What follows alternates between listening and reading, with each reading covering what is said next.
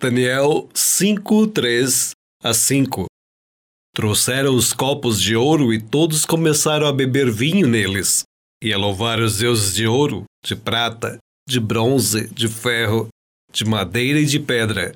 De repente, apareceu a mão de um homem e ela começou a escrever na parede branca do salão do banquete, num lugar iluminado pela luz do candelabro.